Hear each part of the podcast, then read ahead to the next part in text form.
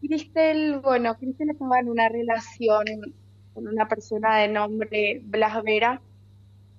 Eh, eh, es una persona mayor que ella, eh, ya cumplió el 24 de diciembre, de diciembre cumplió 22 años y él tiene 40 años. Estuvo en esta relación aproximadamente cuatro años. durante toda la relación, las relaciones comienzan y son bastante lindas al principio y bueno, después se tornó un poco tóxica, eh, ya la relación ya fue, fue, bastante complicada, ya hubo maltrato, violencia, eh, maltrato verbal, psicológica, todo. Entonces, eh, tuvo un desenlace bastante feo. nosotros realmente, nosotros no tenemos, no tenemos todavía la, el resultado de de autopsia, no tenemos parafina, no tenemos nada todavía. Pero nosotros, eh, nosotros decimos que eh, el, autor de todo eso fue Blas Vera.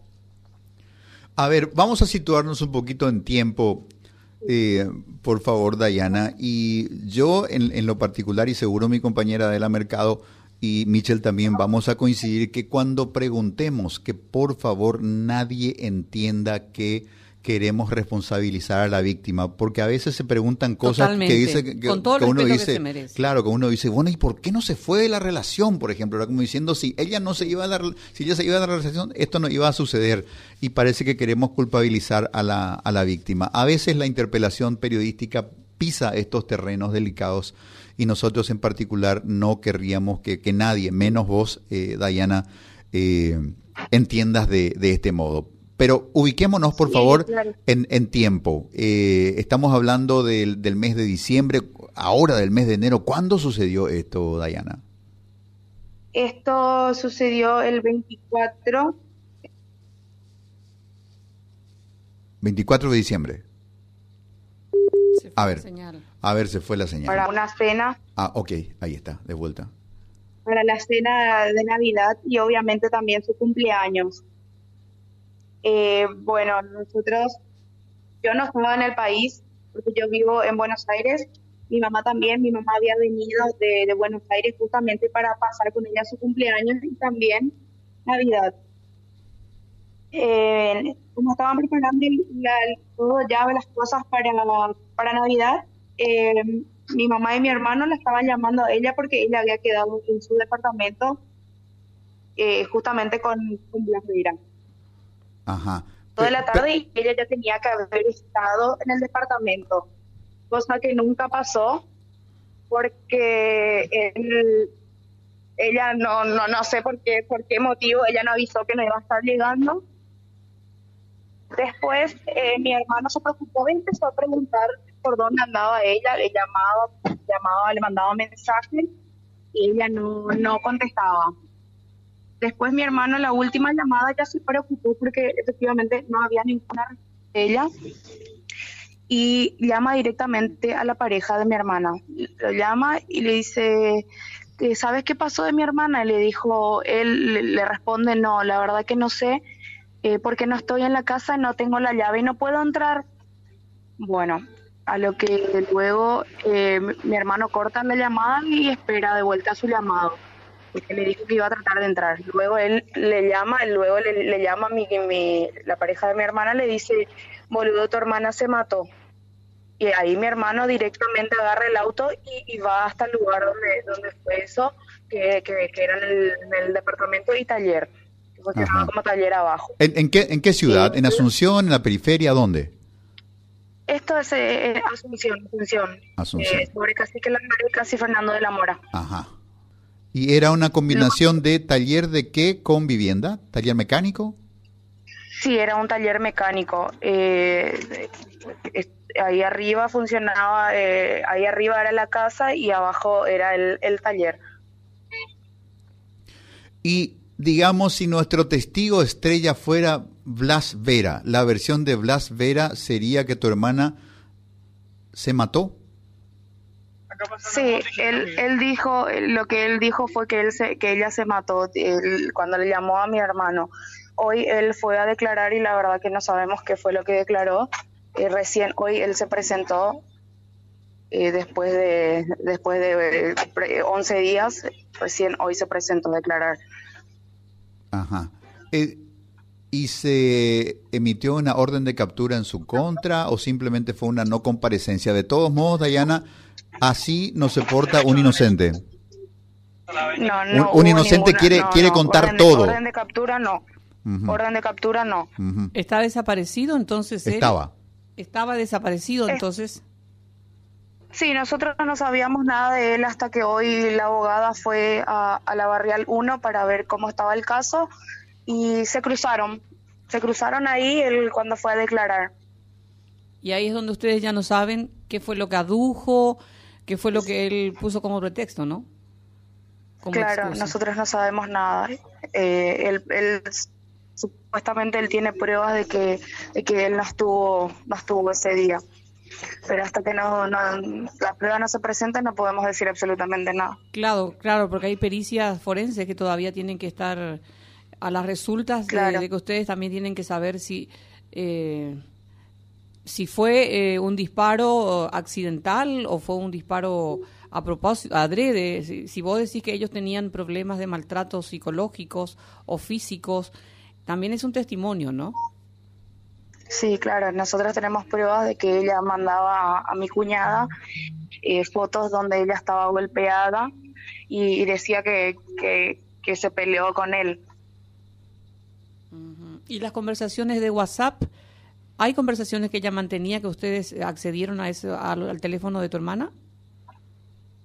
Sí, nosotros tenemos conversaciones, pero la, última conversación así de, maltrato eh, creo que fue en abril, donde ella mostró, eh, mostró que estaba golpeada.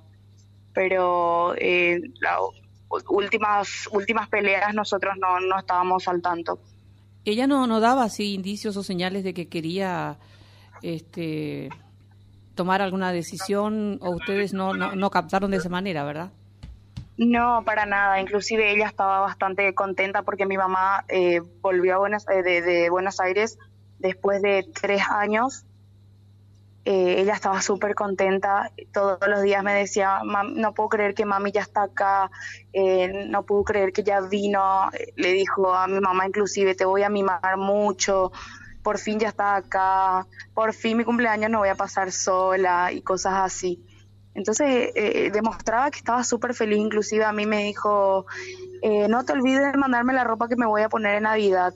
Todo lo que vos me mandes yo me voy a poner. O sea, yo, yo siento realmente que ella no quiso acabar con su vida.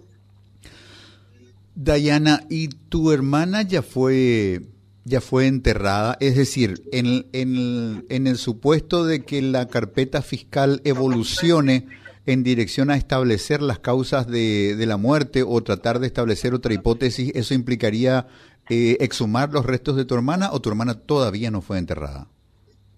Mi hermana sí, ya fue enterrada. ya, ya, el miércoles pasado. Y acá digamos que la, cuestión clave es la mirada de la mirada de la fiscalía con respecto a, a, esto, ¿verdad? Salvo que de la evidencia levantada del, del sitio más las pericias de, de los médicos legistas hayan producido un informe contundente al cual ustedes deberían tener acceso que diga, bueno, esta señorita aparentemente murió en estas circunstancias, de modo que eh, la interpretación in situ de los especialistas en escena de crimen y los médicos legistas es que eh, tomó su vida por mano propia, entonces este, no, hay, no hay terceros involucrados. Digo yo que debería existir una cosa así, o si no, la fiscalía diría, no, vamos a conservar el, el cuerpo este, en una morgue hasta que eh, tengamos elementos, elementos este, que, que desaten esa, esa duda. Así que me cabe preguntarte si ustedes tienen un abogado que está investigando esto, si hay una pericia forense, si hay un acta de levantamiento de cadáver, ¿qué dice? Sí, sí, em, sí tenemos abogada, tenemos, eh, se hizo se hizo las pruebas de, ¿cómo se dice?, de la morgue. Eh, había, el resultado fue que ella murió por, por la bala y entonces decidieron, bueno, que, se le iba a velar y, que, terminaba ahí, que no había, que no había golpes eh, anteriores, no, no hubo no hubo golpes en la cabeza, nada de eso. Entonces, eh, la muerte directamente fue por la bala. Ajá. Y digamos, ¿se hicieron pruebas en, en las manos, en los antebrazos de tu hermana para ver si había componentes de, de, la bala, pólvora y otros elementos? Se, le hizo la parafina, pero hasta hoy día no tenemos resultado de eso. Recién hoy se designó el perito para, para las cámaras de, de vigilancia que estaban dentro del taller. Bueno, y acá en, en Asunción cerca de la Maré sería prácticamente donde ella estaba viviendo, ¿no? ¿Hay algún familiar que se está encargando? Porque como vos decís que estás en Argentina o vos ya viniste a Paraguay.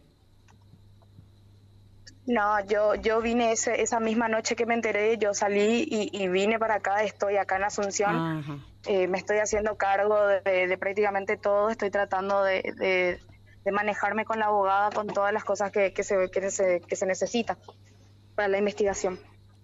Ya, bueno, es algo que tiene un proceso, eh, ojalá y la justicia sea justa realmente y se aclare con exactitud qué fue lo que sucedió, eh, que no fue ni siquiera de noche, fue de día probablemente, ¿no? Así mismo es. Eh, según el, levantamiento del cuerpo de la morgue, dijeron que, perdón, ella falleció a las seis de la tarde, según ellos, pero la realidad es que no sabemos en qué horario pudo haber sido.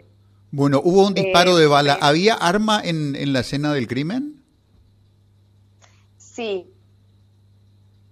¿Y el arma era de propiedad de quién? A ver, a ver, un segundito que es una comunicación internacional. A ver si Dayana nos, nos escucha. ¿Dayana? Hola. Hola. Sí, te, te preguntábamos a propósito del, del arma. Eh, ¿había un arma en el sitio en el que se halló a tu hermana? Sí, sí, mi hermana cuando se llegó al, lugar, mi hermana estaba abrazada prácticamente a, la escopeta.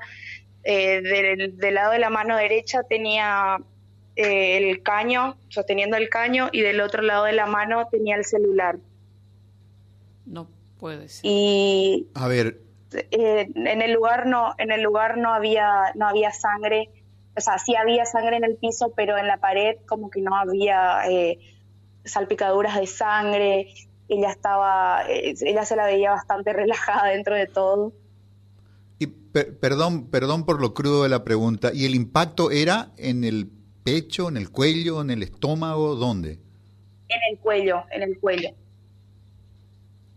Pero haber sujetado una escopeta, que cuánto debe pesar un, un, arma de ese tipo. Claro, aparte, aparte de, todos los que los que se comunicaron conmigo me habían dicho que eh, la escopeta normalmente patea y pudo haber terminado en el piso no sé cuántos metros. Claro. Y es bastante raro que haya terminado de, esa forma, ella abrazando prácticamente la escopeta. En el lugar no se encontró la vainilla servida tampoco.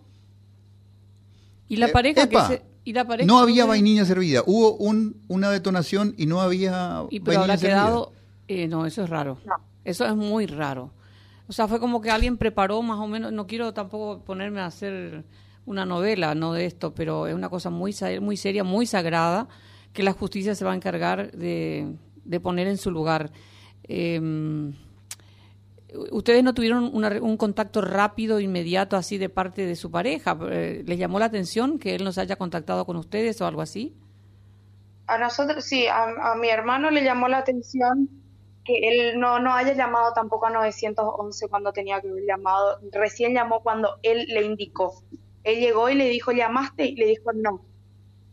Y ahí fue que él llamó. Entonces, eh, según lo que él me manifestó, obviamente eh, la, novia veía como que mi hermana respiraba. Puede ser que haya sido algo, algo que ella quería ver, claramente. Eh, le dijo, eh, eh, vamos a llamar a la ambulancia y él le dijo, no, ¿para qué? Si ya está muerta. Como que tampoco, de por ahí pudo haber sido que ella estaba respirando, y, pero, pero tampoco actuó rápido.